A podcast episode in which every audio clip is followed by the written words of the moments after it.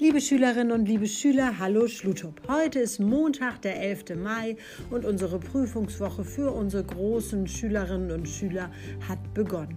Alle anderen, bis auf ein paar Viertklässler, befinden sich immer noch im Hausunterricht, im Homeschooling, im Lernen ohne Klassenraum, wie auch immer man das nennen mag.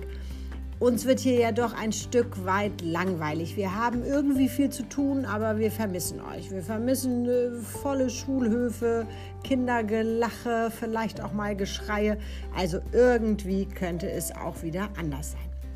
Ich habe euch heute natürlich auch wieder ein Rätsel mitgebracht und ich freue mich darüber, wenn auch hier wieder fleißig mitgerätselt wird. Achtung, es ist ein ganz kurzes Rätsel. Seid ihr soweit? Aufgepasst, es geht los. Es hat viele heute und beißt alle Leute. Was ist das? Antwort zu unserem Willis Corona-Knacker wie immer an mich per Mail. Macht es gut, passt auf euch auf und haltet Abstand.